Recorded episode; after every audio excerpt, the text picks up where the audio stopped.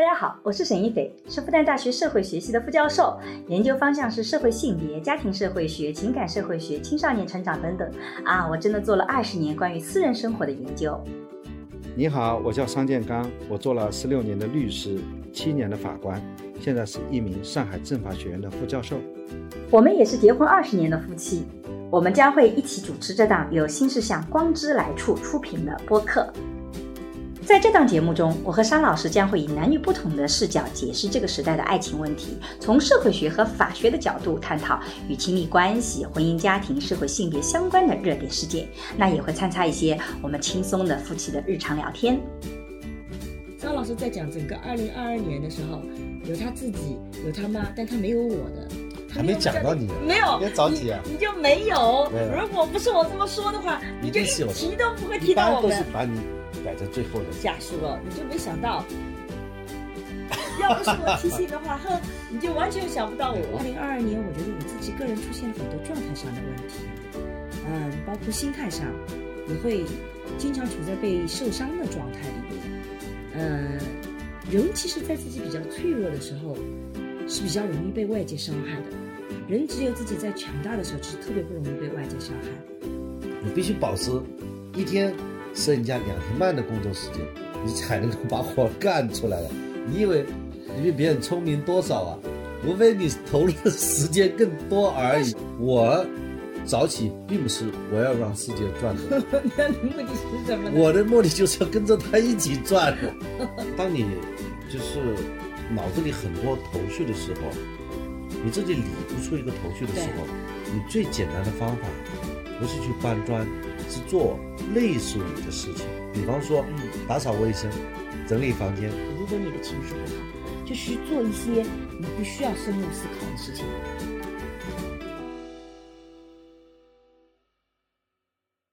大家好，我是沈一斐。大家好，我叫商建刚。那大家听到今天这一期，应该就是二零二二年的最后一期，最后一期播客。对，也是我们二零二二年的最后倒数第二天，明天就是二零二二年的最后一天了，啊，对，这个二零二二年终于要走掉了，所以我们这一期其实是一期总结，总结一下我们二零二二年。一般来讲，我们在这一年过完了以后，在春节前再总结。对。比方说，我们去年的总结就是第六十五期，啊在两月一号，对，是过年前来做的一个节目。那期叫那期叫呃，成为不完美主义者后，我们有多快乐？感觉那那年这个做总结的时候，还心情还挺好的。桑老师每年其实有一个非常好的习惯，就是他每年会在年头给二自己的这一年定一个关键词。应该讲，二零二二年。我经历过两个身份，嗯，在二零二二年的二月二十五号之前，嗯，我的身份是法官，对，二月二十五号入职上海政法学院，对，成为教授，一名教职工，嗯，然后中间就发生过很多的事情，嗯，几块吧，第一个是媒体开始来报道这件事情，嗯。第二块呢，但是没有形成热度，没有成为一个没有上热搜，就属于那种哎呀，因为我们属于法律圈的小事儿。啊，小圈子里面的小事情，幸亏没上热搜，上热搜没啥好事儿，而且没什么负面评价。对对对，嗯。然后第二块就是我去适应，成为一名大学教师的这个教学工作，嗯。虽然做了大半年的老师都没有见过学生，都是网上见，就没有上过线下课。第三块就是我的科研工作，嗯，大概今年就是围绕着这三件事，嗯，来展开的，嗯，对，嗯，所以这个学期还是非常的忙碌。除了我们讲自己成为一名教师所需要具备的那种考试培训，嗯，啊，我还去参加了。那各种各样的培训，嗯，所以对我的二零二二年来讲，啊，还是觉得蛮充实的，嗯，就是大部分的时间，因为你要进入一个新的职业，嗯，那就花最多的时间去专注，对，去熟悉，嗯，这里面包括我们要认识很多新的同事，嗯，那么在新的同事啊，也要跟他们这个展示嗯。我们自己的友好。嗯。啊。这里面其实我们已经反复讲过了，嗯。就是你和碰到新的同事，你怎么去融入一个新的团队了。嗯。那么这个时候，我已经很熟练了，在怎么融入新的团队这一块。嗯。当然了，主要的方法就是你不要去啊，显得好像特别热情，跟每个人都去加个微信啊、啊，去拍拍马屁啊，去溜须啊，嗯。这其实没有必要的。嗯。是当别人碰到一个具体的事情啊，因为学校也会安排很多的工作，嗯。你在工作的过程当中，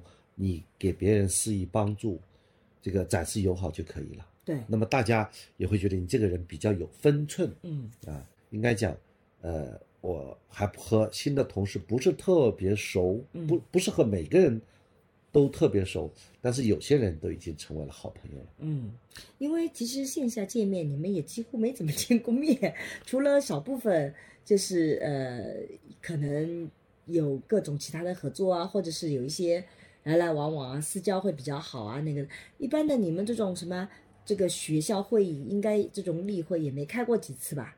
今年在上海，啊，我真正去学校啊，不超过一只手，对啊，所以所以真正那个碰到的也比较少。因为有一些本来就是多年认识的老朋友，嗯。我是说对那些新的朋友，嗯。就是刚刚认识的这些人，对。我们怎么样和他进行这个建立同事关系的？嗯。应该讲，二零二二年这一年还是非常的忙碌。从个人的成长来讲，我觉得慢慢要解决一个问题，嗯。就是说务实的人呢很难务虚，嗯。务虚的人呢很难务实。嗯。因为你写务实的文章呢，我讲主要是在我的心得啊，嗯。你写一个务实的文章的时候，那个理论性的文章的人呢，他就觉得你这个你写这个是太具象了，嗯。不够理论。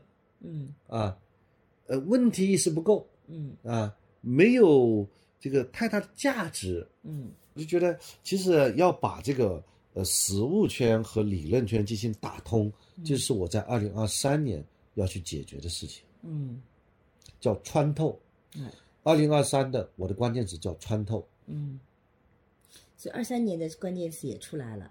对，嗯。就是其实我在发现啊、如果说我能够把这个实物当中的问题提升到理论，然后我这个写到理论提出解决方案的时候，能够去指导实践，这就真正能穿透了。现在呢，呃，我感觉就是自己的人格往往是比较撕裂的，有的情况下，呃，我讲实物，但是讲的理论不够；有的时候我讲理论，但是我又讲的实物不够。嗯我觉得还是需要在二零二三年重点去解决这些问题。嗯，就同时能够让自己理论和实践两手都要硬，不是两手都要硬，是一手，就把两个能结合在一起。，对，要结合在一起，不是两手啊，两手还是周伯通的左右互搏，一手就是说你这个信手拈来，从理论到实践，实践到理论。嗯，难道你不觉得这个是需要稍微一些时间的吗？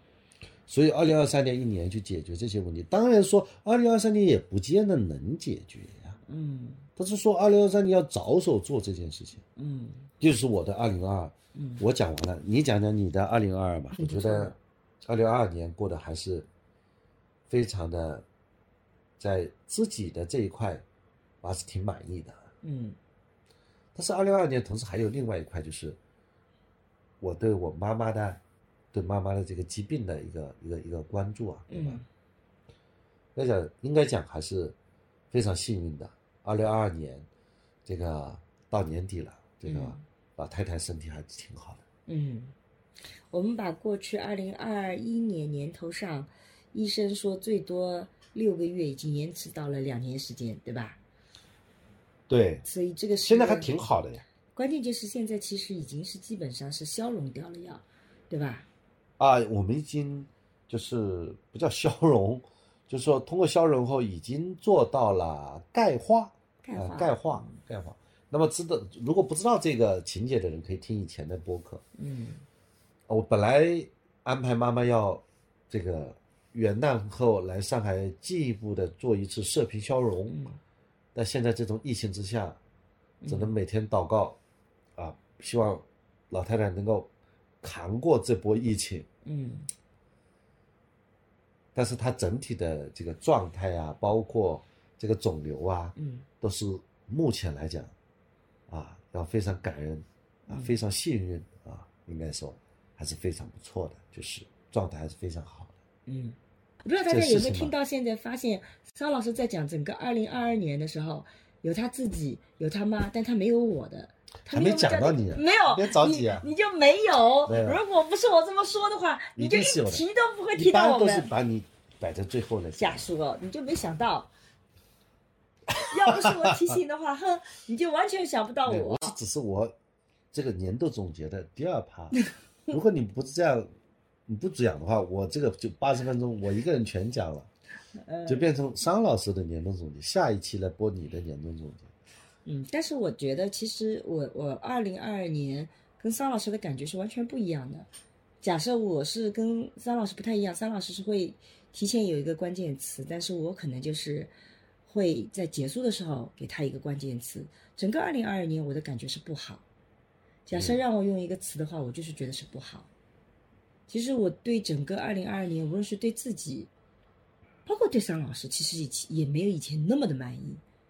我自己应该说是，其实倒不是在事业上出什么问题，而是我二零二二年，我觉得我自己个人出现了很多状态上的问题，嗯，包括心态上，也会经常处在被受伤的状态里面，嗯，人其实，在自己比较脆弱的时候，是比较容易被外界伤害的。人只有自己在强大的时候，其实特别不容易被外界伤害。我觉得我比较严重出问题的是今年这个二零二二年上海的封城期间，其实是我心态出现比较严重问题的一个阶段。那个阶段，我好像觉得对自己很多原来所信仰的东西、很坚持的东西，都开始出现了一个比较大的质疑，以至于有一段时间，我自己是能感觉到我处在一个非常低落的，甚至会有一点点小小抑郁的状态，因为你会那个。你会什么都不想做，那个不想做的状态其实很很麻烦的，非常的糟糕。所以我自己也是到五月份重新开始调整，重新起来。应该说，因为我们有这种意识，所以做这种调整还算比较的成功。但实际上，就像有个后遗症一样的，就像得了新冠就会变得比较弱，你就不能够去运动一样的。其实后面就会发现自己会变得更敏感，更容易被伤害，更容易被。觉得感觉会很累，经常会出现不太想做事情，所以其实，嗯，从这个比如说其他方面来讲，你说我有没有完成任务啊？什么倒也没有。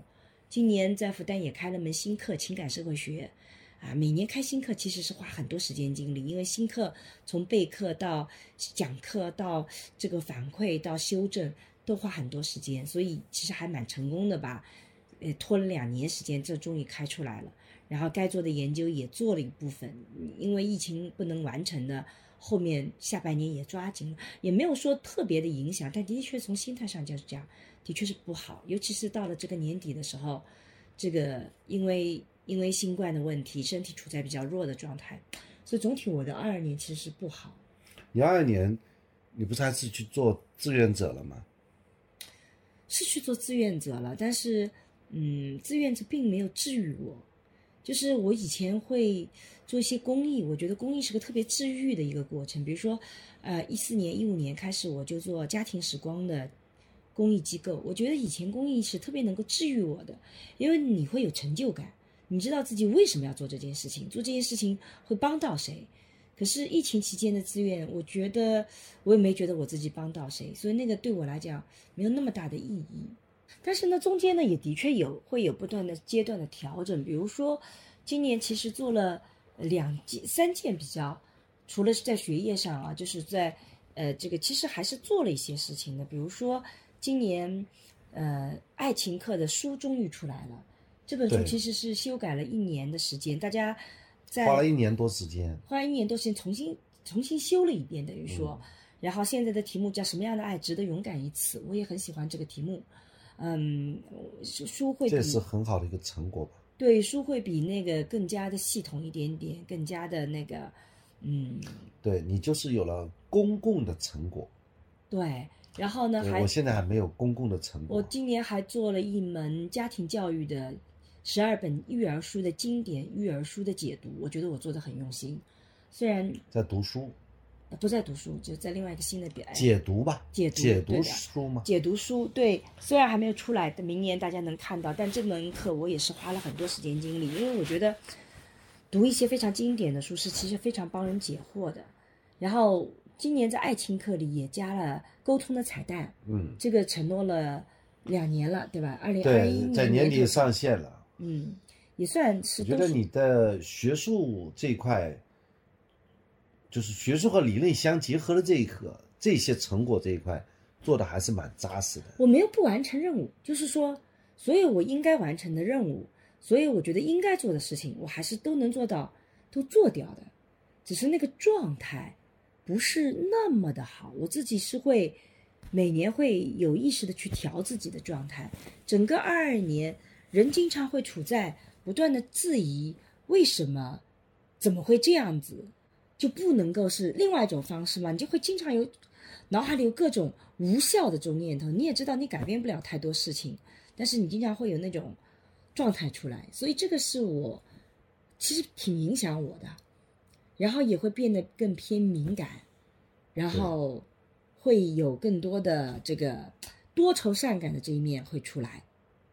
桑老师好像今年一年被我批的稍微多一点点啊，比往年都会多一点点。昨天我们吃饭的时候，我儿子还说了这个，就是我批桑老师，他们就说哇妈这个妈火力全开批老爸，这个批起来很厉害，就是那个，就的确是会，今年今年的状态是有一点那个的，我不知道大家是不是今年二二年也会有这样的过程，那我们也可以稍微讲一讲，我们中间是怎么在状态这么低落的时候完成这些任务啊？桑老师是因为从来没有这种低落的时候吗？我相对而言，我总会在当下做一些自己力所能及的事情，比方说这个疫情封城的那几个月，嗯那我就是每天在做我自己的事情。桑老师在疫情封城的时候非常疯狂，每天七点多准时起床，然后看书、写东西，一篇稿子改无数遍，然后到晚上十二点睡觉，每天都非常准时的，像上班一样的，按时的出现在我们的阳光房里面的工作对，晒黑了。晒的黑漆麻黑的，今年就是那个 整个在封城期间，因为因为这个书房他留给我了，那么他就自己跑到阳光室室去工作。因为以前的节奏就是六点半起来，八点钟之前到单位，在法院里，嗯然后八点半这个嗯开始工作。嗯那我不可能把自己的这个生活节奏给放下来。嗯我六点半我已经醒了，对吧？再眯一会儿，七点钟已经很舒服了，嗯。就应该起来干活。所以最近、最近这个阶段，三老师被我拉着每天晚起，有什么心得体会吗？晚起呢会影响效率的。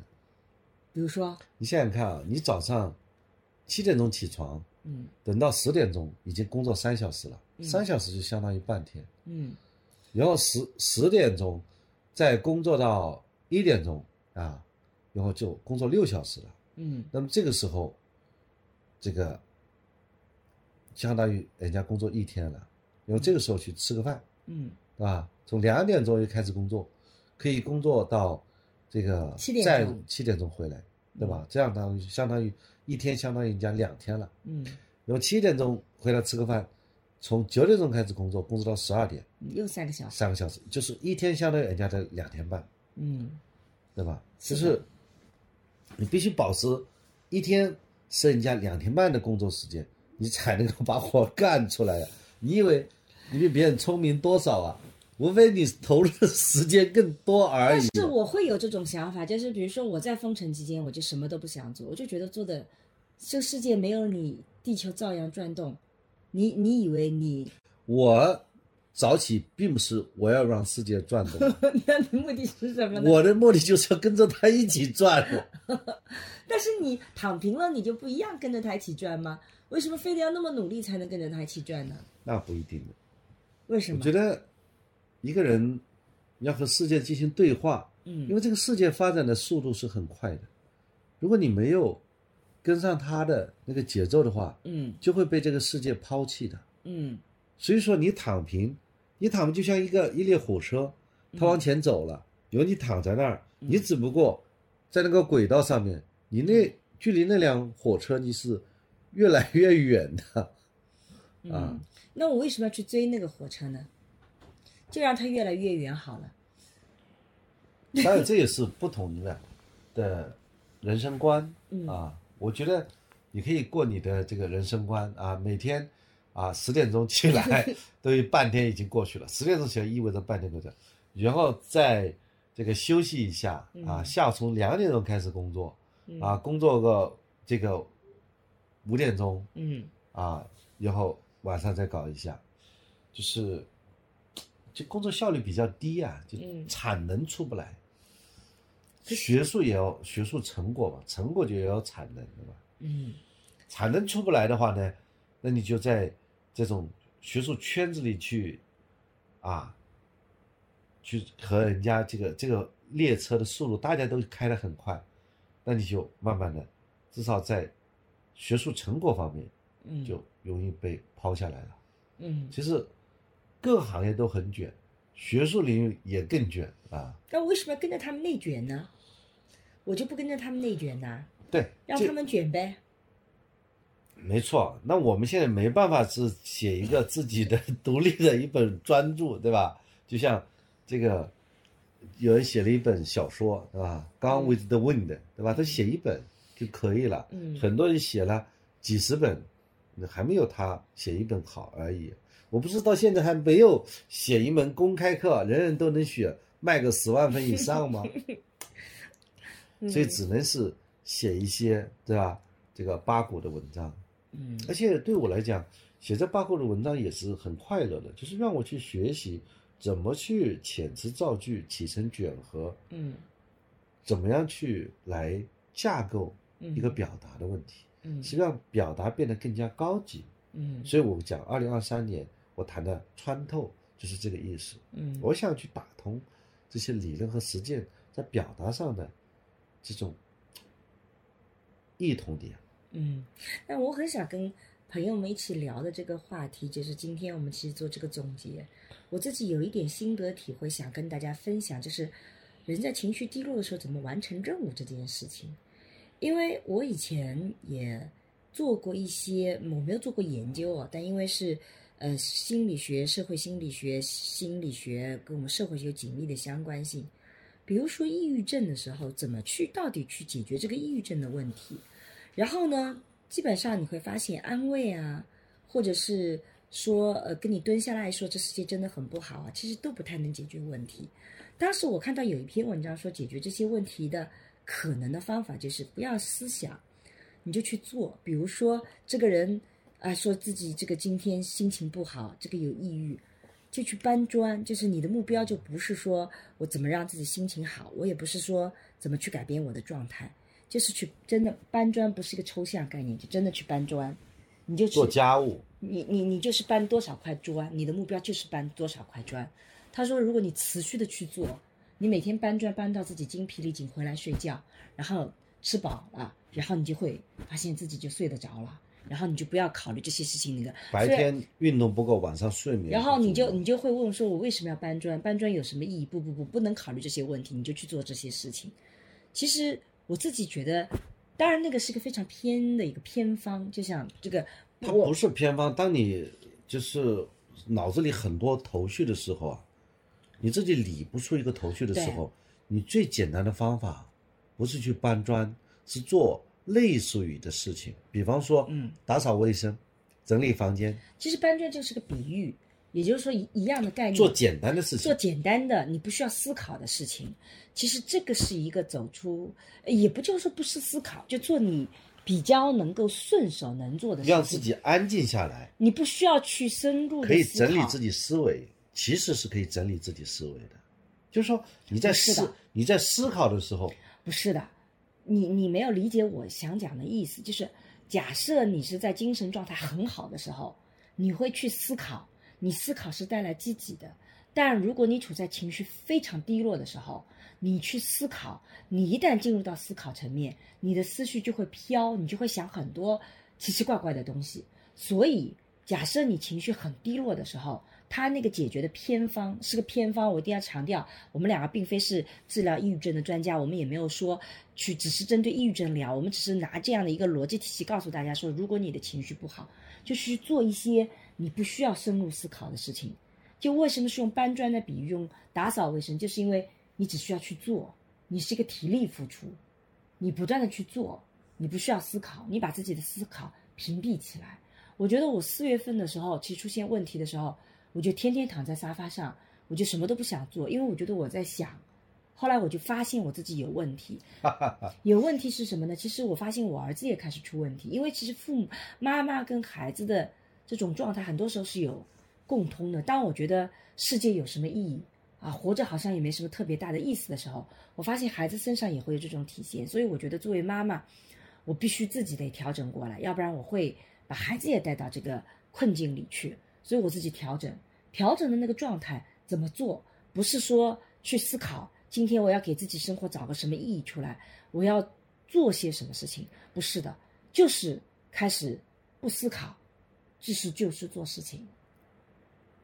去，比如说我当时就开始做研究的编码，编码其实对我来讲不需要思考啊，这个题目摘下来，然后里面出现哪些词汇，它的定义怎么做，整理材料，整理材料，整理材料就是基本上是不需要我去动用我的深度思考去，因为你如果深度分类的工作，分类的工作就它几乎就等于我不需要我动脑子去做，因为你动脑子你就会停下来，停下来你就会胡思乱想，然后能做的就那个，比如说这个拍一些 B 站的视频。啊，这个把这个这个框架做好了以后，你就拍一下。对我来讲都不算是特别特别难。然后聊播客也是这样的，我们不需要啊绞尽脑汁去聊一些播客的想法。那当你去做这些事情的时候，你就会发现，你就持续的做事情，然后你要累三十天以上，你就能够一点点走出来。所以我觉得我是从五月中旬开始，我自己开始持续的去做一些事情，去做一些没有难度的事情。我的状态大概到七月份，其实是一点点恢复了。七月份的时候开始，就是我们上海是六月中旬开始是可以聚会的，对吧？然后我们也终于有些朋友聚会了，你也能出去了。所以到七月份的时候，我觉得是一点点开始恢复起来了。那么七月份过状态好的时候，再开始去做一些深度的工作，比如说像这个有一些特别难的，我们当时做追星研究的一些。理论的产出，其实就是在当时是在那个阶段开始慢慢慢慢这个开始去做的啊，就开始去思考，然后开始开一些小型的学术的研讨会。所以其实是在状态好的时候开始去做做做一些有创造力的工作，包括后面就读一些育儿书啊，非常难，需要去解读。其实整个的四五月份都做不了这个事情。虽然当时我说，哎，其实正好趁着这个时间也出不去，我们就可以。好好的聊一聊这个事情，但实际上你会发现这个活你干不了，你只有等到你状态好的时候才能干这些活。对我们二零二二年一共出了四十七期播客，嗯，基本上是每周一期，对，还是比较密集的。嗯，跟桑老师聊天也是个不太需要动脑子的事情，关键是，嗯，对，你像播客聊了四十七期，从。这个六十一期开始，嗯啊，六十一期开始，到一百零八期，嗯，这一期的话应该是四，嗯，啊，四十八期，对，四十八期，嗯。啊，五十五周出了四十八期播客，对，应该讲我们在二零二二年的播客，嗯，还是嗯。更新的比较勤的，嗯，对吧？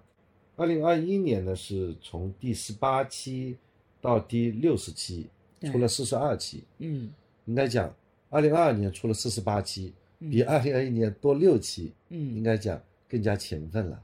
往往人家做播客的时候，是 先是很多话题，嗯，先是很多的想法，后来就没的话题好做了，嗯。那我们呢，相对而言，做的还是越做越多的，对，嗯，就很多人也问这个。这个播客为什么叫沈一斐的播客，不是沈一斐和商建刚的播客？嗯，为什么？我觉得还是叫沈一斐的播客。为什么？因为这还是反映你的一个，主要是以你为主的一个播客嘛。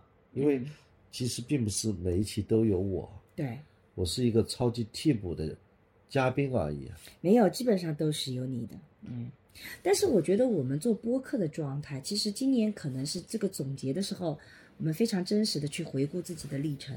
但是做播客的时候，我们并不想把自己，尤其是在封城的期间，其实我们并不想把自己低落的状态去影响他人。所以，我们基本上主题还是相对来讲比较积极的。我觉得啊，比如说我们四月份的那个那一期开始谈那个无用之书有大用，怎么读书才能事半功倍？那个时候的确也是，因为虽然我我有的时候会定定下来的话，其实我看了很多书架上以前买了但一直没有好好看完的书，比如说《霍乱时期的爱情》，就是我最近这几天看完的。就我在状态不好的时候，我就开始沉浸到。过去自己的一些书书籍里面去，就是还是希望是积极的那个什么去那个，然后七十四期是与自己和解，等于摆烂躺平啊。这个我们讲这个这个《青春变形记》啊，这个当时我们看的那个电影，对吧？对。然后我们有一期讲重读《围城》，哎，这个是桑老师当时在看的，所以，然后我们也聊了断舍离没有用，就是其实就是。我们当时对这个的，其实断舍离的反思。对，如果断舍离的话，那时候家里就没得吃了。然后，然后我们就推荐了木村拓哉的那个《悠长假期》，其实就是因为我们自己当时我们处在低谷，所以我们觉得再看一遍《悠长假期》，请我们再看了一遍怎么去走出这些低谷的方式。其实，如果大家看看我们当时的那个，然后到五月份的话，就是我们做了这个两期，其实以商老师为主的这个，其实你会发现那那几期。其实都是以你为主的，就是因为我的状态没有那么的好，七九八十期，对吧？然后还是八八，还有八十一期奥迪的抄袭事件，对吧？所以，嗯，我觉得这几期都是那个这个桑老师为主打的。到了六月份，呃，损失全宇宙，这个家庭教育毒鸡汤等等等等，你会发现我的状态就越一点点就稍微呃一点点恢复过来了。然后后面的很多的选题，比如说这个家庭仪式感呐，这个什么，嗯，很多的这个精神内耗啊等等话题，都是一点点开始由我为主的。所以其实我们今天在总结的时候，我其实还是希望我们在播客里是不希望我们的消极的状态影响到大家。但我其实想讲的是，即使是我们整体上一直是比较积极的，其实人生也是会有一些比较自暗的时刻的。那么二零二二年。如果在整个一个年度回顾来讲，它不不算是我自己人生里面很很很惨的吧？不算很惨，但也的确不是喜欢的年份，就是那个二零二二年，应该讲去旅游就没有发生过啊。我从我的飞行记录来看，去了一次南昌，去了一次长沙，嗯，去了一次老家，嗯，黄梅。今年回黄梅了吗？回了你。对，暑假回的，今年暑假回来，那回了两次。对啊，对，就是今年就去了这，但是今年没有去旅行。啊，今年暑假没去。今年暑假没有，今年暑假我一直在上海，我们都封掉了嘛。对对对，今年暑假没去。一直在线上上网课。我其实这三年我有一个非常恐怖的感觉，就是二零年、二一年、二二年，我我会没有时间概念，就是。我我没有办法去界定那个什么事情发生在哪个年份，因为以前我们会界定的时候会有一些重大事情。现我我其实很不喜欢这三年，就是我自己在事业上其实这三年是发展的很好的，算是。但是我界定的时候，你看我二零二零年我能界定那一年的标志性事件是我大阿姨的过世，二零二一年是我表弟的过世。我觉得。然后是二二年是上海封城，这是我能记住的这些这些年份的重大事件，所以对我来讲，都不是我因为没有去旅游，不仅是没有去旅行，太多快乐的时间，就就快乐的时间就比较少，就是那种 你印象深刻的大事情的快乐的时间就比较少一点点，所以你会没有时间概念。就像你刚刚讲到暑假里，我会觉得暑假我已经。不记得了，就是我会在朋友圈发一些痕迹，比方说我在哪里发了一个豆腐块儿，比方说哪里发表一篇文章，到哪里做个演讲，或者参加哪一次研讨会，我的朋友圈一转，那么这样其实上就是我自己的痕迹了。嗯，而我其实不太喜欢朋友圈里或者是微博上记录自己的到哪里去做，我几乎都不太。然后再设置成三天可见，基本上就是自己一个人可以看得到了。嗯，我我比较少那个，偶尔也有，但比较少。但其实今年你说在事业上，你看去年是《再见爱人》第一季，哎，这是很多人认识我的过程，包括去年有《九零婚介所》，对吧？今年也有《遇见有情人》。其实今年我综艺做的也还可以。你说真的，今年我少做事情吗？现在回过头来想想看，真没有。你看我今年综艺做了，今年综艺做的其实特别多。这个呃，脱口秀上了脱口秀，对吧？然后这个呃，遇见有情人，没谈过恋爱的我们，然后是再见爱人，明星大侦探，其实也有四个综艺。然后该该写的文章其实写的也差不多，虽然比原来的进度慢一点点。最新研究稍微进度慢了一点点，应该今年这个月完成的，但现在我自己的状态不够好，有还不能够很好的完成，嗯，然后新课也开了，然后该做的好像的确没有少做事情啊。没少做事情，到年底总结还是要给自己一个满意的。为什么？我不是很满意，我觉得我在做总结的时候，嗯我喜欢去总结我过去取得的成绩。嗯，那么呢，然后我把这个取得的成绩，我去想象一遍，然后把这个想象出来得到一个好的体验，我把它提成出来，嗯，然后把它储存在我的胸中。讲的突然间，那么我呢就可以不断的去从我已经取得的这些经验当中呢去去复制。嗯，我很少去总结我的失败的教训，总是总结成功的，对，我不去总结失败的教训，因为我认为那些所谓的失失败的教训，它是很可能无法避免的。对，所以要经常总结自己做的好的事情的经验。但是我我我不太是这么做的，我觉得我好像现在失去了总结成功经验和失败经验的这种动力。我现在几乎处在一种没有太多的计划性，也没有太多的目标性，就是该做的事情来了那就去做，凡是每件事情就尽可能把它做好，然后人飘到哪里算哪里。就我现在这种状态，我觉得像更像是这样子的，目标感比较缺失。这个其实是我今年发现出现的问题。以前我还好，二一年的时候我还会有些自己一些目标，哎，我要做到什么样事情。然后我年底的时候会总结说，哎呀，做到了和没做到，我还有些沮丧和。今年我其实几乎都波澜不惊，我觉得我特别能原谅自己了。算了，我觉得我能够活下来已经挺不容易了，还挺没把自己搞垮了。是不是应该就对自己满意了？所以是不是在这样的年份里面，自己能好歹还算目前还算比较心理和生理都很健康的活着，是不是就已经是一种成功的经验？可以总结一下了。对我往往不去设目标，我去做规划。所谓规划的是我要去做什么事儿，嗯然后这就是我当年的主要工作。我这一年我就为此去努力去做。嗯至于他做出什么结果，我往往是不去把它做一个目标来完成的。嗯他最后形成什么样的结果，就是什么样的结果。嗯，这一点是我很佩服你的地方。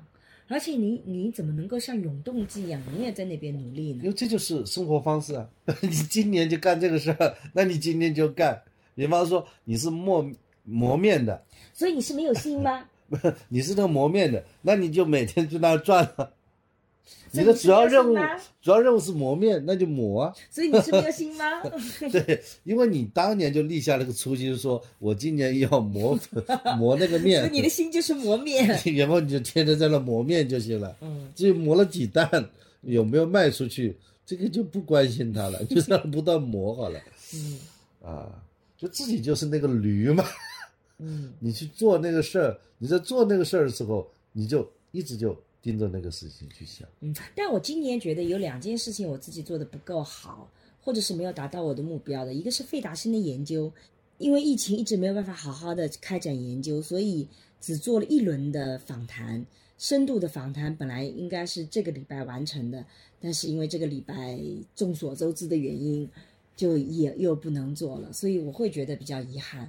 就我内心里想做的事情，然后第二个就是我们有一个我自己最近做单亲啊，今年我其实做的研究田野做的工作还真的蛮多的，真的在六七七八月份、八九月份，尤其到最后的九十十一月份这几个月，真的是疯狂的做把欠的那个研究都做掉。我们做的单亲家庭的研究，那原来按照计划也是明天应该飞广州，我们做完的这些个案全部要走一遍去。最后要出成果了，也是现在做不了。但是要感谢我的粉丝朋友们，因为在做单亲家庭、离婚家庭研究的时候，特别难的就是去找到离婚夫妻双方都愿意接受访谈的。哦，今年我的粉丝朋友特别给力，来来创造了好多非常好的个案，能够让我访到夫妻双方，所以我觉得那个是个特别特别棒的一个过程。所以这点我觉得我很满意。就这个在研究这一块，你做的研究这一块还是蛮扎实的。我做的是扎实的，我只是不太爱写，就是写成文的文章。有的时候，因为我自己困惑解决掉了，我就不太愿意写东西了，这是我的缺点。我今年也努力去改正这个问题。对你没有写出来，你最多只是一个观察者。可是我自己已经解决这个问题了，就是我会有些，我做研究有我做研究的动力，是因为我好奇，我不知道这个背后是怎么一回事儿。等到我做完研究，我自己的好奇心解决掉了，我就觉得写不写也无所谓。因为也不见得学术的东西就有多少的人一定能受益，就是对，要补上文献综述和学术对话。这块对我来讲不算特别难，对我来讲难的是，这个写到写完一个初稿以后，要把它写成一个我觉得可以拿得出去发表的文章，我常常在内部上就会卡住了。我觉得它还没好到文章从初写到精写，就我觉得还没好到值得发表。我觉得没有必要在学术垃圾里又增加一块，不像某些人拼命在那边增加要学术垃圾。哎，我也承认吧，嗯，只能说还是有一点闪光点的，嗯，但我也努力想去写出好的文章的，嗯，争取自己不要写的都是学术垃圾吗？对的，嗯，但是你从来不觉得自己写的东西是学术垃圾，你对自己写的东西很满意的。你你觉得自己里面是有好多闪光点的？对我写了一篇文章以后，我还是到处做演讲，对，来宣传这篇文章，嗯，所以来介绍这篇文章的。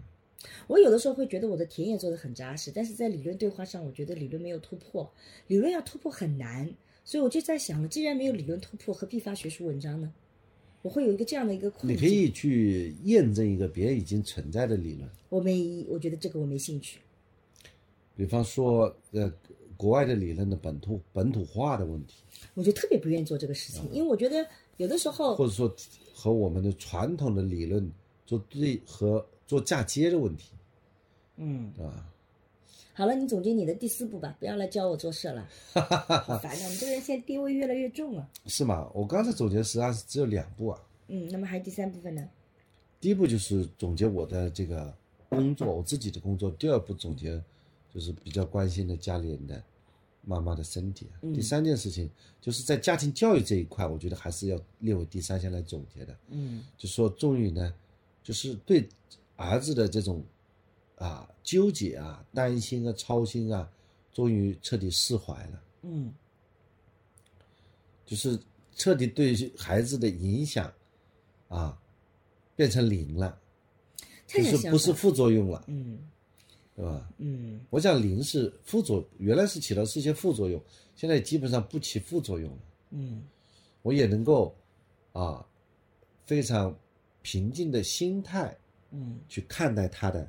各种表现，嗯，他呢也不再回避我了，嗯啊，现在如果做家庭游戏的时候，他也很愿意和我站在一边儿。对，我觉得这个也是在二零二二年值得去总结的。哦，如果说起这个倒是的，我们二零二二年还做了一件很重要的事情，我们有了沈一斐和桑建刚的账号做家庭教育的账号。今年开始做的吗？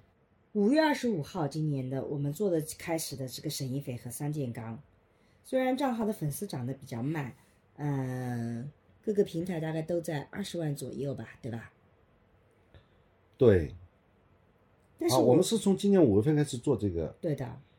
应该说还是非常感谢我们的编辑团队啊，对，编辑团队这也是个找了很多很好的素材。嗯我呢，还是演一个啊真实的，嗯绝大部分的爸爸，嗯而并不是一个教育专家啊。嗯我不知道各位听众朋友对我这样一个真实父亲的苦恼啊，这个以及我从五月份到这个十二月份的成长有什么样的评价嗯啊？在讲家庭教育啊，也是每个家庭比较关心的一些事情。对的我，正是因为把小孩的这个操心的事情放下来了，才很可能有更多的精力放在自己的长辈啊、自己的事业方面了。那么你放下来了，放给谁了呢？后来我就干的不错了，那么你放这个责任放给谁了呢？哈哈哈，放给他妈了。他妈是谁呢？嗯对，我们在二零二三年会继续做这个沈一斐和尚建刚的公众号，嗯，其实我觉得，呃我们，出的还是蛮勤的。我们从五月二十五号到这里，一共是有三十个视频。对我们基本上是一周一个视频，只是这一周今这个这一周我们好像没有，这一周是因为我们都阳了，对，整个团队阳了，我们也阳了，大家都阳了，对，嗯而且我觉得这个大家真诚的去对待我们家庭教育当中碰到的一些问题，嗯。然后在这之前先进行讨论，然后梳理、提炼，对，再进行录制，整个过程还是非常用心的，嗯。特别是找到真问题，对，嗯。找到真实的场景，嗯。这一点呢，编辑团队啊还是功不可没。嗯，实际上在解决问题的时候，我自己最近做很多家庭教育的问题，其实都是在跟父母讲，父母特别容易的事情是做的事情是不做任何一提前考虑，常常事情发生了以后本能的应急的去反应去做，但是啊这样子往往效果都不好，因为你只要是发生事情，你应急的去反应，往往那个解决问题的方式都是非常的被动和粗糙的，而且会有后遗症。所以真正要解决问题，你必须提前去考虑，你必须提前去想好到底要怎么做，去预测可能孩子会出现什么问题。比如说，这个当孩子这个有有出现这个他不太想学习的状态，他不拒绝去上学，那你其实不是马上说此时此刻我一定要他马上去上学，你的问题一定是变成说是他背后的需求是什么，那我能够底线是多少，我怎么能够他去劝他去上学？如果他去了，但是他会遇到什么状态？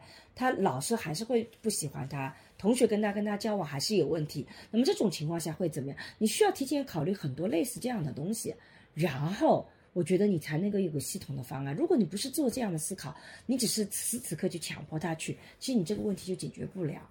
其实人生很多时候其实都是这样的，他要提前准备好一些可能的方案。就像我自己在我们刚刚讲到，今年在四五月份，其实状态不好的时候，是因为我自己能调整，是因为其实在这之前我是有有有过类似这样的一个一个一个基础的，我自己看过相应的东西，我知道当你状态不好的时候，你要做的事情不是强迫自己状态好，也不是强迫自己说想到什么那个的，而是就是去做一些你能够不动脑筋就能够持续的去做的一些事情，对吧？搬砖也好，就强迫自己做这些事情，打扫卫生。所以你去做志愿者了，对我也是这个。帮大家点名啊，特别无聊嘛。那但这个至少能够防止你自己进到一个更糟糕的状态里去。发现你经常就是躺在那儿，然后到了做志愿者的时间，再出去雷打不动的去转，对，因为我是一个非常严格的遵守一个志愿者的各项操守，还被评为优秀志愿者是吧？没有，好像每个人都比方说你去 每个人都有优秀志愿者。没有一个人在小区里，你还在那里巡逻，巡逻两小时，结果呢，连一个人都没有，你巡什么逻？哎，但这就是你的职责呀。就在那里巡逻。我是我的逻辑是这样子的，就是我是一个，就是你让我主动做什么事情，我自己有的时候懒就懒了，但一旦你安排我一个任务，我一旦承诺去做什么事情，我是不太会掉链子的人。既然排班排到我要去做志愿者啊，作为党员要先行，要去做志愿者，要去做巡逻，那你就去做呗。但是我也不会像一般巡逻一样，看到一个人就呵斥人家什么的。人家出来的话，我也不会说马上把人家赶回去，打个招呼嘛就算了。我也想出来走走，人家也出来走走，我只是跟大家别让别人看见就可以了，就那种，对吧？那那但是呢，他有个好处，比较人性化执法。是你有一个好处，就是说你会有一件事情强迫你不得不起来，因为你会有你的责任感在最后那边支撑你去做这些事情。就像疫情期间你要上网课，你不管自己状态多不好。你看我，我没有一次网课我迟到过或怎么样，我就我我不管状态怎么样，我就没有迟到过。反正我该做的事情，我一定是按照做掉。我觉得这个就是一个基本的底线吧，就你不掉链子，凡是该你做的事情你就做。所以如果你状态很不好的话，你不如就给自己压一些这种你已经接受的活儿，这其实也是来帮助你的。对。但桑老师对于这次没有做到志愿者是耿耿于怀的吧？很一开始他可耿耿于怀了，他都他都很羡慕我能出去走走，他还没有做志愿者的。这个是一个操作失误。操作失误啊，对的，你其实是在这个志愿者网上登记了，对吧？没有，就是说我们家就登记一个，到时候反正谁有空谁去。对，以为是这样的，呃，结果人家严格的志愿者要实名制，据说还要先做背景调查，啊，因为我没有登记，所以呢就不能去做志愿者了。嗯，所以等于说，其实二零二二年走过来的时候，他会有一些我们过去完全截然不同的经历。这一年应该是比较特殊的，在人生回过头来讲，但是我有点怀疑，我若干年以后回忆。这样的一个年份，我脑海里会留下什么东西？好，我们就先回忆一下。比方说，我的一个学生，嗯，他给我去搞了一条烟来，就是在这个整个封城期间，对他怎么做到的啊？他在学校值班，嗯，值班结束以后他要回家，嗯，他是有通行权的，嗯，有马路通行权的，嗯，他就马路通行，他就通行到我们家。后门口，然后把一条烟送过来，嗯，所以他是合规的，嗯，然后再回家，嗯，啊，嗯，那么他怎么能够搞到这条烟呢？因为他在学校值班，学校里有小卖部，所以他有有合法的拿到这个小卖部的这个香烟。所以这是你二零二零年最记记忆深刻的事情吗？我就讲，就是利用这个细节，就想在二零二二年，我们突然有一天。丧失了对马路的通行权，这可能是在二零二二年特别值得记忆的事情。哦，我在二零二二年第一次有物质的恐慌，因为我从小虽然不家里不算特别有钱，但是的确是属于吃喝不愁的，而且这个呃家里有亲戚在水果行做，所以呢我水果也不愁。我我我觉得这个我我从小外公又特别宠。啊，这个一直给零花钱，所以我没有物资匮乏过那种感觉。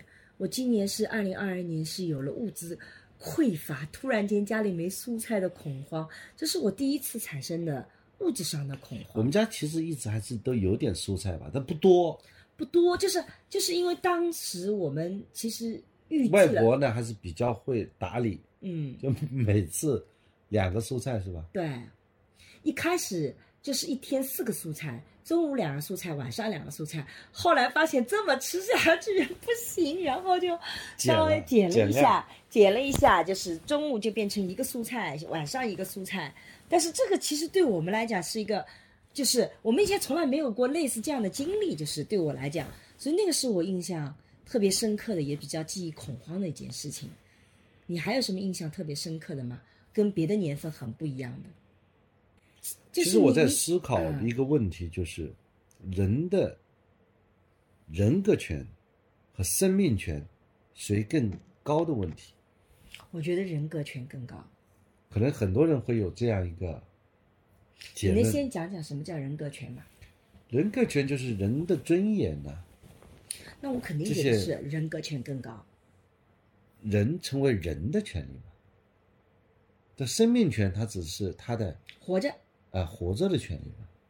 那么徐州铁链女这个事件发生以后，其实很多宪法学者就提出来，就是人格权优先于生命权。嗯其实，在疫情当中，我们也在思考，就是我们需要什么样的一种生活？对，就是你是要把每个人就把他生命保持下来，还是说在尊重每个人这个人格权的前提下嗯来保障最大公共的利益？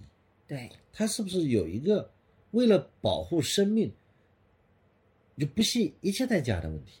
对，啊，所以我觉得，在二零二二年对这个人的基本权利的问题上，我其实也对这一点还是蛮印象蛮深刻的。特别是网上这个文章到现在还是找得到，嗯就生命权和人格权嗯，到底是谁更重要的问题了。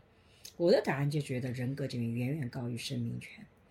因为虽然你会说没有生命，那人格就没有意义。可是如果你让我只是为了活着而活着，我就觉得那样的日子，可能对我来讲是很难去接受的。甚至你看，这个也回到家庭教育里面去，很多的父母会觉得我给孩子特别好的生活条件，我帮他方方面面都已经那个了，他只需要努力学习就可以了，其他的我都给了他了，对吧？但是如果孩子觉得那个都不是他想要的，就算给他吃饱他首先是他一个人，的？对他有他的人格尊严需求，然后他才是一个学生，对他才一个还是一个学习的机器。对，啊，我就其实觉得在很多的问题上可以用这个逻辑来来解释。比方说，我对我妈妈的这个治疗，嗯这种治疗当中，我们首先尊重他为一个人，人要有尊严的活着，对是吧？还如果说我们延长他的生命的长度，还有提高他生命的质量，嗯到底谁更重要的问题？嗯这就就像也可以在这个问题上来演绎。嗯之后我们发现，我们在尊重他这个人格权、尊重他生命的质量过程当中，反而更加延长了他的寿命。对也就是说，我们去尊重人的人格权，尊重人的人格尊严，并不必然会剥夺人家的生命权，他很可能是更好的保护了他的生命权。对相反，如果是一味的追求保护生命权，而忽略对人的人格权的保护的话，很可能会做到本末倒置。但对人格权的保护，它有一个比较大的跟生命权不同的地方，就在于生命权的保护，它有一条非常相对简单和统一的标准，你人怎么吃喝拉撒活下去。但是人格是什么？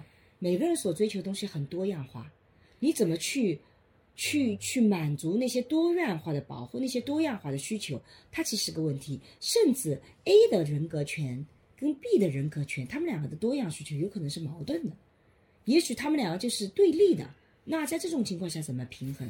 这个其实是一个，就需要去考虑，就是人受尊重的权利嘛。嗯就是当然了，这个就需要，呃，更高阶的思维。嗯那社会的管理，它就是需要高阶的思维。嗯人有衣食住行的这样一种自由，啊嗯，人有有一种被尊重的自由。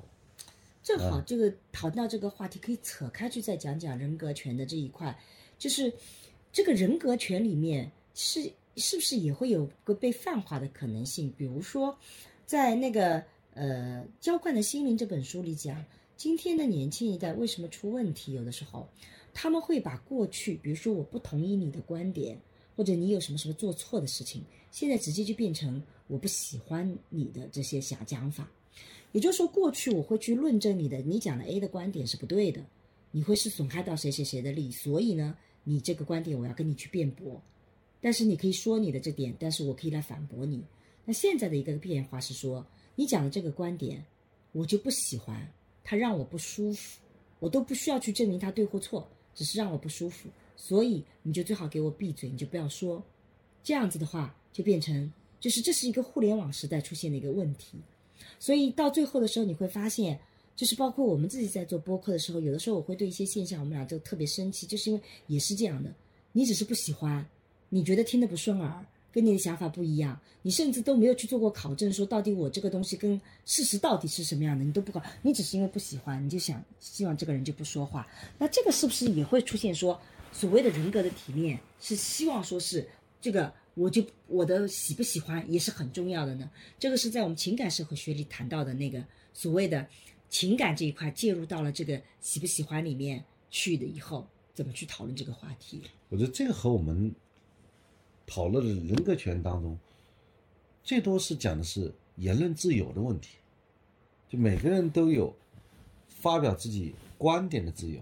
比方我们发表的一些观点，我觉得他有在我的这个帖子下面，或者我们的博客下面发表一些他不同意的观点，我觉得这也是他的自由。呃，不是个言论自由的问题，就是，嗯，言论自由是一个言论自由的一个可以包含在里面，但是浇灌的心灵里面讲的是人的一个极化，或者是用呃韩炳哲的说法，就是他者的消失，就是在就是我刚刚讲到了人和人之间有一个多样性的需求。什么叫他者的消失？就是我们在过去的社会里是承认你有有跟我截然不同的人，这些他者就是跟我不一样的人，他们是有他们存在的合理性的，他们是可以这么存在的，这叫他者。过去我不同意你，但是我捍卫你说话的权利，现在可不是的，我不同意你，我就要干掉你。我觉得这很可能是由于技术所导致的。对，是有技术导致就的。说过去我同意你捍卫你说话的权利，是因为我们必须在一个屋檐下共存，嗯，我必须是听到你的声音，我被迫听到你的声音。而在现在的互联网高新技术的条件下，我有机会一直听不到你的声音，我把你拉黑了，然后我自己建立我自己的圈子。恰恰相反，以前其实是我如果是必须存在一个屋檐下，那其实我们如果不一样，我们是更难受的，对不对？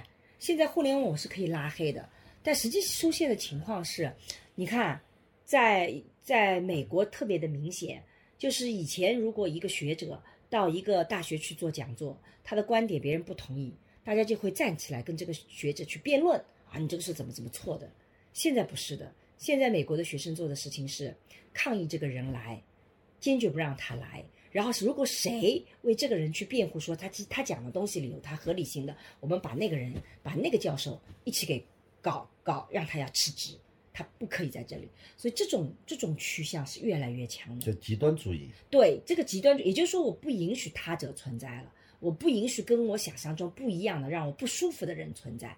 那这个时候是不是也会涉及到说，今天我们重新在讨论怎么让多样化的需求存在的时候，其实，在今天的社会反倒是面对更大的挑战了呢？这其实也是一种另外一种宗教。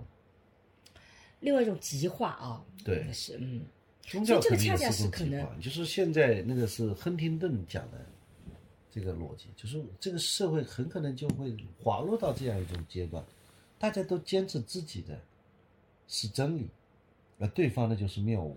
那么人人类和人类之间已经不是国家和国家的冲突了，是也不是种族种族和种族的冲突，是文明和文明的冲突。那什么样的是文明？很可能就是背后的观念了。嗯。那我们回到二零二二年的总结，除此之外还有什么记忆深刻的东西吗？还要记忆深刻的事情，我觉得我更率性了一点，嗯。就是我原来还在微博上跟别人去辩论，嗯。现在我不做任何辩论，我只发表观点，嗯。加上他者的消失，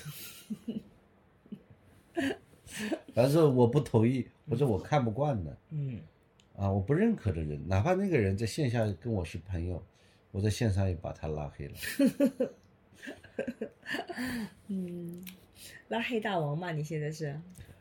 没有，因为我在 发现，我应该把更多的精力放在那些认同我的观点上。嗯我自我也不希望在互联网当中被伤害，嗯所以我不大愿意在互联网上和和人家这个发生辩论呐、嗯冲突啊。嗯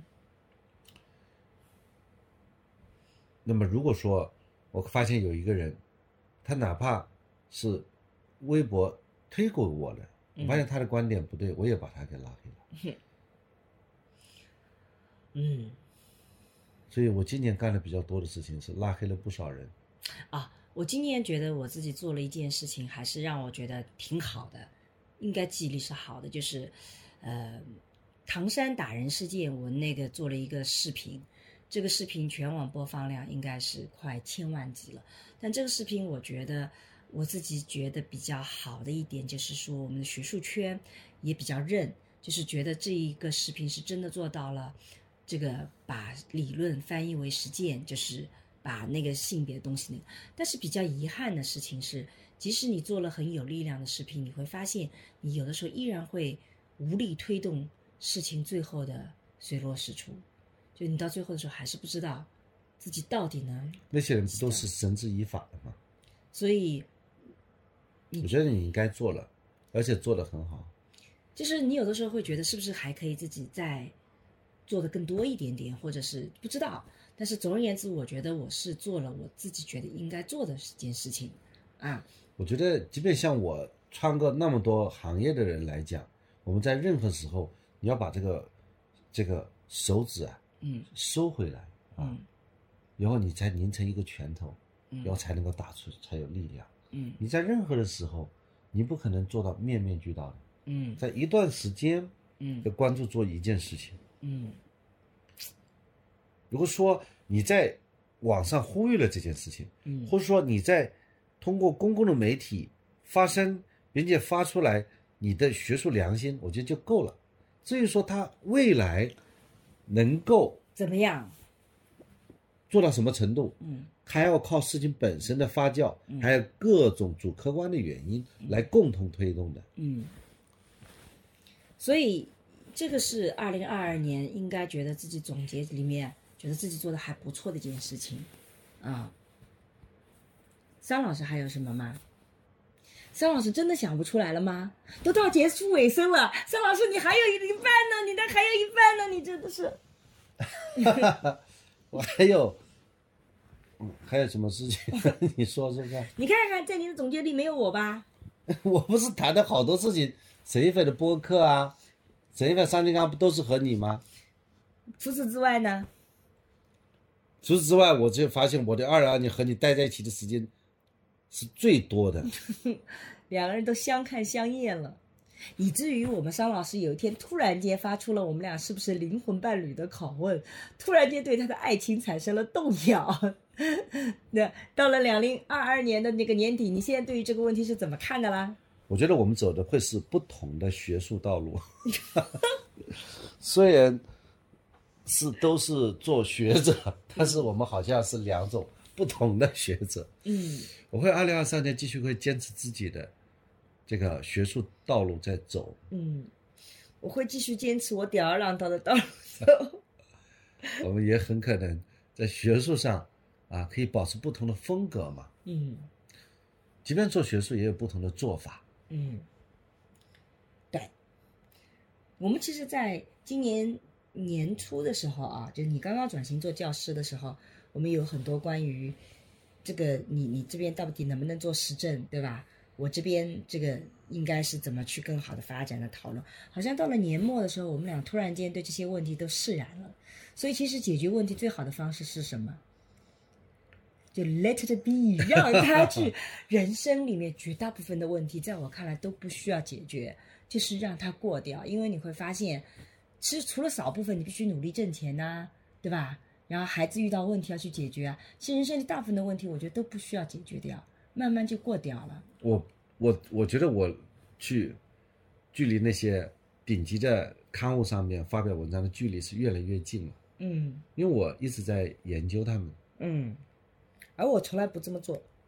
那天我们去开一个会议，特别有意思，就是，嗯，就是我们在讨论一些素材的时候，就会有其他的学者说这一块东西其实很有意思，但是不太好发文章，那个方向会更好发文章。然后我的研究助理就跟我讲说，说沈老师，我从来没有听说过你是往这个方向考虑的。就我做任何文章、写任何东西，我从来不考虑哪个更容易发表，哪个更可能发表，我不考虑这些问题，我只考虑说。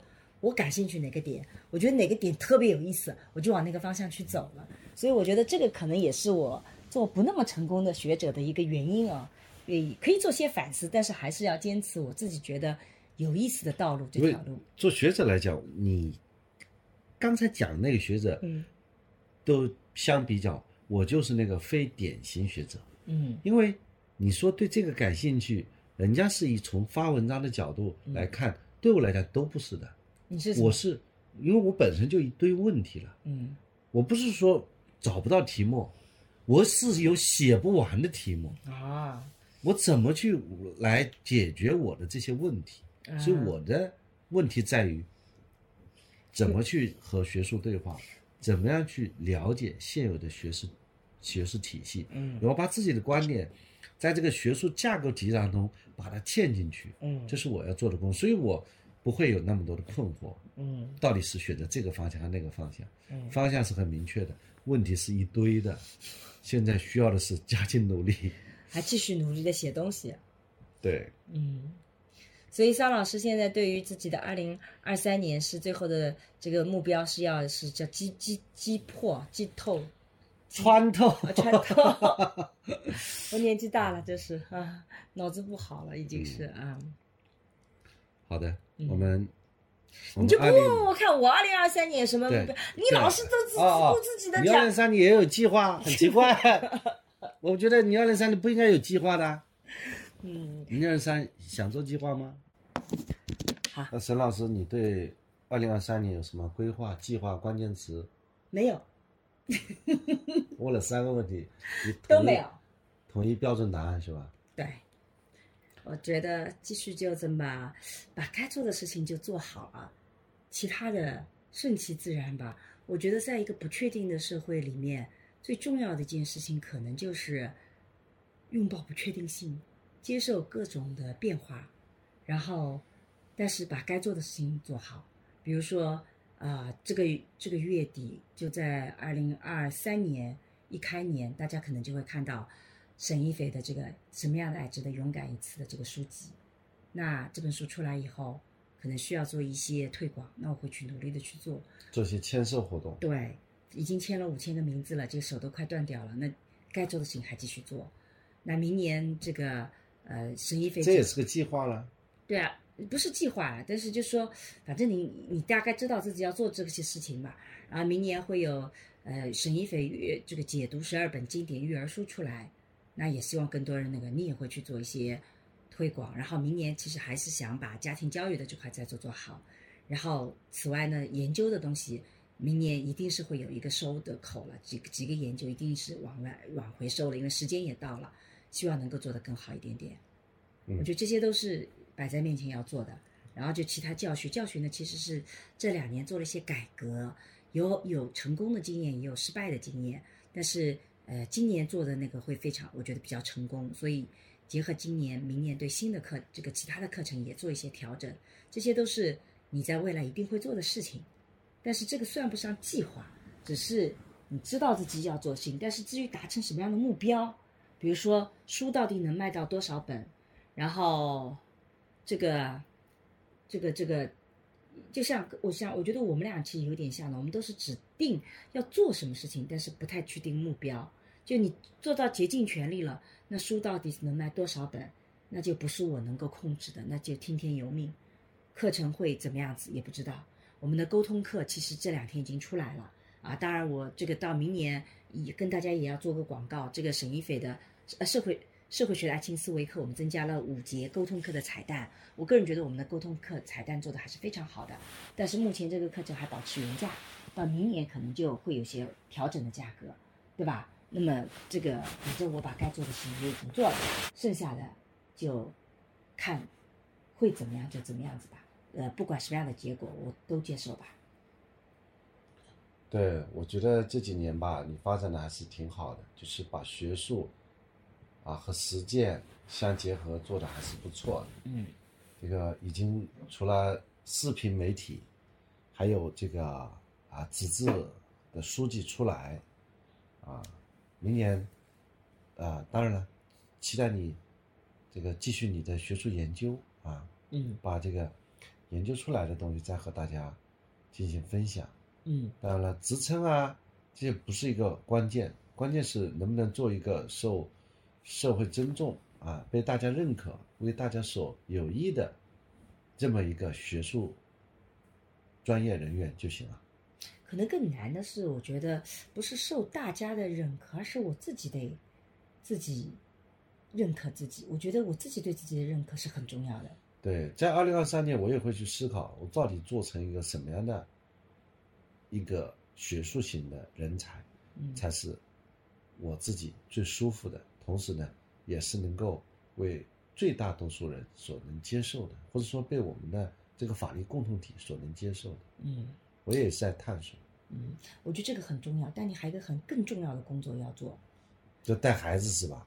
不是的，你在二零二三年必须探索一下怎么做新型的老公，因为疫情开始以后，我发现你这个老公有点没用，你知道吧？比如说在这两天，你一点都不会照顾人，我觉得你这个相应的这些功能太差劲了，你不觉得要稍微提升一下吗？怎么能够更符合啊灵魂伴侣以及生活照顾者的这样的一个伴侣角色呢？这段时间那个阿姨不来了，导致家里垃圾成山 那不都是我收拾的吗？我发了高烧，我还得去收拾。啊！我洗了好几次碗呢，一共就两次，哦哟，而且每次都是，很努力的。嗯，我跟你谈恋爱的时候就是开始主要负责洗碗，你现在把我的要求提升到要我做饭这个程度，没有，我只是要求你继续做洗碗，你就不要每次洗碗的时候你有那么多的废话，好吧？洗碗还是没问题的。啊，洗碗这个手艺，从小我只是对你的要求就是能不能够稍微学会一下削个梨呀、把梨找出来啊，诸如此类的。家里那么多东西，找起来的确很难。嗯，你有这个决心吗？我们反而相信这个疫情已经义无反顾的、永远不回头的过去了。我们不希望啊家里是没有阿姨，阿姨、没有蔬菜嗯啊这样的日这样的子，日子，嗯希望它永远不复返。对，希望我们至少能够到楼下去放放风，而不会永远是被关在一个地方。我们相信社会是进步的，社会不断是在发展的。所以其实我在想啊，其实二零二二年对很多人来讲，可能都是有心理创伤的一年，所以我们其实是需要在二零二三应该做一个规划，怎么去旅行。二零二三我们立个目标，到底做多少次关于旅行的播客吧？好啊二，零三我们就直接把播客改成旅游播客，你觉得怎么样？可以可以。对我我欢迎大们需要在家能够我们路上来治愈自己。我们也希望，其实我们的播客能够继续在未来来来陪伴大家，因为我觉得二零二二年大家或多或少都会有些心理创伤，那个创伤可能来自不同的角度啊，像我们是比较多的来自于封城这个关在家里，像我是来自那个创伤会大一点点。张老师没啥特别的创伤，张老师创伤主要来自老婆批评他。创伤主要来自没有出国旅游。嗯，我们各自我们最后一次出国旅行是两零一九年去越南，去越南，嗯，对，那是我们最后一次旅行了，所以我有们三年了，三年了，三年每次两每年两次，等于说我们少了六次。嗯，所以这是我们才三十岁时候立下的一个愿望啊。对，三十岁以后，我们每年一次出国旅行，嗯，有的时候后来做到两次。对。如果是或者是如果是一次，那其实我觉得不一定要出国旅行，就国内走走也是好的，对。对我们来讲是一样的，只要能出去就好。所以其实我们当时在《再见爱人》第一季出来的时候，他们还给了我非常详细的《再见爱人》第一季的那个路线图，我觉得那条路线很美，所以我搞一次们本来自驾游了。明年暑假我们就决定要不要去走一圈那个自驾游，对不对？那个会很有意思，所以，嗯、欢迎大家期待我们的二零二三旅行播客。也希望大家，呃，不管你有创伤也好，或者是有很好的心得体会也好，都能够坚强的躺过来吧。我们在二零二三年，不管日子怎么样，继续着，我们就拥抱不确定性。拥抱二零二三，好，拥抱希望。好，行，那今天的播客就到这里，大家再见，再见，拜拜。明年见。嗯，明年见啦，我们就。最近我做的沈一斐性教育课已经上线，我想通过这门课和你一起坦诚地聊聊成年人的爱与性，所有我们过去回避的性教育，我们一次性讲清楚。希望每个成年人都能享受性愉悦，更享受爱情。为了回馈一直关注和支持我的粉丝，如果你感兴趣，欢迎你搜索公众号“光之来处”去看一看。我和孟尝合作了一档付费播客，在二零二一聊性别，希望能帮助你打开对性别的想象力，做更自由的人。如果你感兴趣，可以在我的播客主页或者搜索公众号“光之来处”加入学习。我和新世相也合作了一门社会学爱情思维课，希望能帮你提供对爱情的结构性观察。如果你想要更系统的去看待亲密关系，也可以在公众号“光之来处”加入学习。好啦，今天的播客就到这里，谢谢你的收听，我们下期再见。大家好，我是沈一斐。二零二一年的夏天呢，我向大家承诺，我会给爱情课做一个升级。那二零二二年的冬天，我来兑现这个承诺了。爱情课的沟通彩蛋终于来了。如果是已经购买了爱情课的朋友呢，哎，你将免费拥有这五节课，这也是我送给你们的礼物。那如果还没有购买这个爱情课的朋友，也不用担心，哎，我们目前的价格还是维持在升级前的原价。为什么我在爱情课里去做这样的一个沟通彩蛋课呢？是因为我觉得我在做完爱情课以后，其实我是接到了各种各样的反馈，这既是我前进的方向，让我觉得很有意义，同时也让我发现说，在这个课程里可能有些具象的问题，我需要更为系统的去解答。那我在过去的一年里，也通过这个视频啊，通过直播啊，也讲了一些事情。但是真正要解决问题，其实它是要有个系统的框架，只有成体系的知识。才能真正的帮你解决问题。所以有的时候你做一个视频也好，你有的时候只能涉及一点啊。那你放之四海的时候，你放到各种沟通场景里，你就会发现陈老师这个讲的不对。所以我更希望通过一个系统的课程来帮助大家去解决我们在每一个不同的阶段、不同类型的沟通里，我们遇到的核心问题是什么？什么是比较有用的方法？哎，大家怎么能够更愉快的和别人形成链接，能够鼓励自己更勇敢的跨出一步？